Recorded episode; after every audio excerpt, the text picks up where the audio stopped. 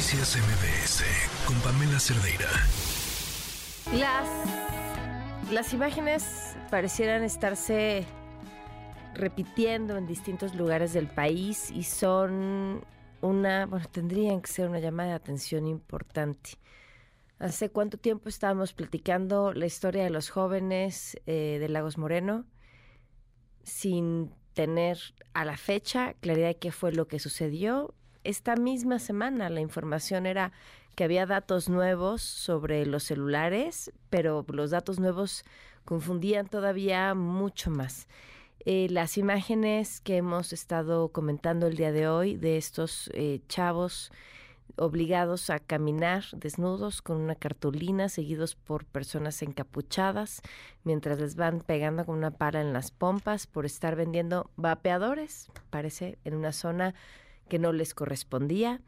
Eh, y luego esta historia también desgarradora de estos cinco estudiantes de medicina de la Universidad Latina de México asesinados en Guanajuato y las siguientes manifestaciones de sus compañeros con esta frase que escuchamos que me parece brutal. Queremos entregarles a nuestros padres nuestros títulos de graduación, no nuestras actas de defunción y pareciera que este es un fenómeno que se está repitiendo en todo el país.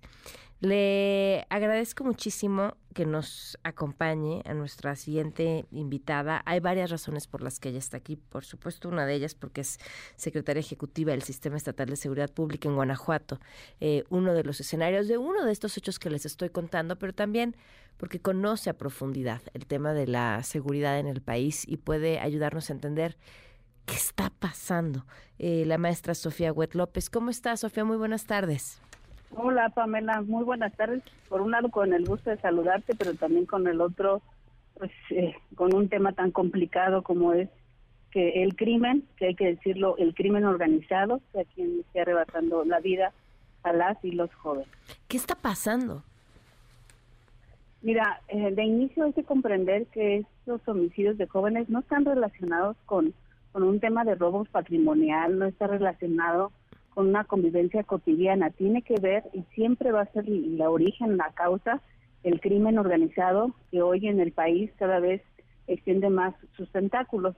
Hablabas tú del tema de los vapeadores. Eh, hay hoy el crimen organizado, la realidad es que está extendiendo estos tentáculos de los que hablo también a los mercados. Eh, de alguna forma, entre que la discusión de que si son legales o no los vapeadores, por ejemplo, pero eh, también está extendiendo sus, sus, sus, tentáculos a otros ámbitos como, como por ejemplo la venta de este tipo de artículos en un ambiente escolar. Es, es que, a ver, eh, el, me, me parece, y no que el, el, haber intentado prohibirlos como, como se hizo, justo le dio otro nuevo negocio al crimen organizado. O sea, porque esto lo podías comprar en cualquier lugar, todavía en algunos porque están, eh, porque tienen amparos, pero, pero eso le dio un negocio más al crimen organizado. Es que eso, esa es justamente la, clave. Hoy el, crimen organizado lo tenemos lo mismo en tala de árboles, en tráfico de medicinas, incluso en el tema de cigarros y, piratas, por decirlo de un modo muy sencillo, están no únicamente en el negocio de las drogas, que además Hoy también el tema de las drogas es un tema de preocupación porque estamos hablando de que el narcomenudeo se extiende a todos los ambientes y sin distinguir de clases sociales. Entonces, eh, desafortunadamente hoy vivimos en un México en donde el crimen organizado está más cercano a nosotros de lo que podemos imaginar. Está en el tema de la gasolina, está en el tema de productos robados, por ejemplo, en el caso de los trenes, etcétera, etcétera, etcétera. Entonces yo partiría de comentarte que, estamos hablando de una delincuencia organizada que tiene el poder económico, fíjate qué escenario tan complicado, de reclutar jóvenes para matar a otros jóvenes. entonces hablamos de que jóvenes son víctimas y victimarios eh, de quienes al amparo del crimen están realizando sus negocios. ¿Y por qué está ocurriendo esto? Porque la realidad es que no hemos tenido en los últimos años la desarticulación de las grandes organizaciones criminales. Mm sí, sí se detiene al que está vendiendo, sí se detiene al que probablemente esté matando en ese momento, pero todos estos jóvenes son sustituibles. No estamos desarticulando como nación a quien paga, que eso es realmente lo complejo. E, esa palabra que utilizaste es, es brutal, son sustituibles desde la... Eh, desde el imaginario, desde la práctica del crimen organizado. Es decir, ya fuimos, nos echamos a uno y vamos y encontramos otros. ¿Cómo, digo, hacer la, la, pregunta como política de país es mucho más complejo, pero ¿cómo entonces puede hoy una familia pensar en que sus adolescentes o sus jóvenes puedan estar seguros? Y yo hago reflexiones muy, pues muy duras también como ciudadana, ¿no? Cuando tú y yo éramos jóvenes, pues, o más jovencitas, de algún modo, sí. eh, o adolescentes o estudiantes, pues una medida de seguridad era salir en bonda, era salir pues con las amigas, no andar solas y en el caso de los muchachos es exactamente lo mismo. Pero hoy imaginemos, y no estoy hablando de ninguno de los casos en particular, estoy hablando en general de lo que significan cuatro muchachos en un vehículo que son vistos por el crimen organizado, que de alguna manera tiene eh, pues la necesidad de asegurar el territorio y que puede ver a esos muchachos que probablemente iban o venían de alguna fiesta o de algún lugar en donde se estaban divirtiendo como una posible amenaza. Insisto, no estoy hablando de algún caso particular, estoy hablando de una realidad a la que hoy nos estamos enfrentando.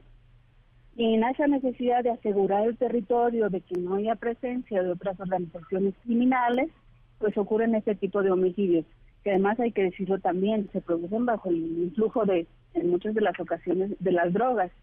¿Quién por más que haya sido reclutado por un grupo organizado o al que haya decidido unirse, porque también es el escenario, yo creo que a mí me preocuparía más quienes deciden unirse, a quienes se les recluta, digamos, en un escenario forzoso, eh, pues eso significa perder un coto de poder o perder un territorio o incluso quedar mal ante sus propios líderes criminales.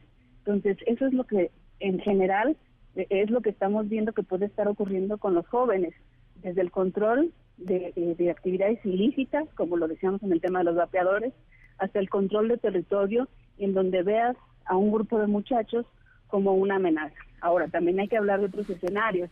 Eh, en muchas de las ocasiones, y esto lo voy a decir con todo el respeto y con toda la prudencia, pero también hablando de cosas delicadas, a veces eh, como padres de familia dejamos de visualizar cuál es el contexto de nuestros hijos. ¿En qué sentido? Bueno, pues hay amigos o amigas que pudieran tener alguna relación efectivamente con algún grupo delictivo que estén realizando incluso algún tipo de venta de, de drogas, no la queramos ver y el día que nuestros hijos salen con ellos porque los consideramos muchachos sanos o porque no les ponemos atención, pues también ocurrir algún tipo de desgracia como la que estamos hablando.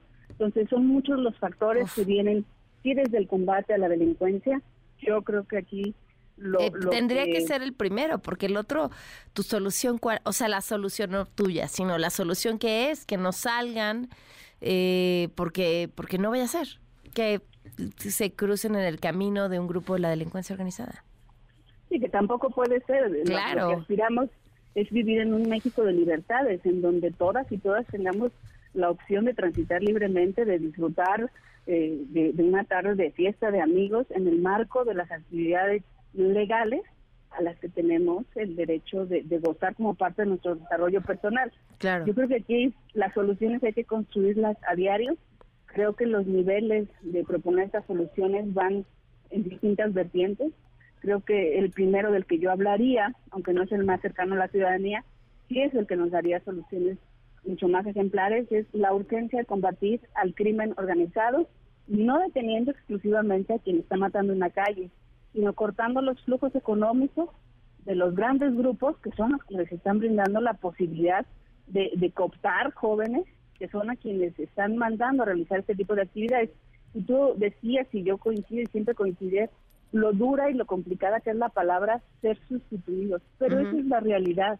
Eh, en el caso de los jóvenes, pensémoslo de manera muy sencilla. ¿Tú crees, el auditorio cree que le pesa a un grupo criminal que los metan a la cárcel. no, de los no, porque también son sustituibles, claro.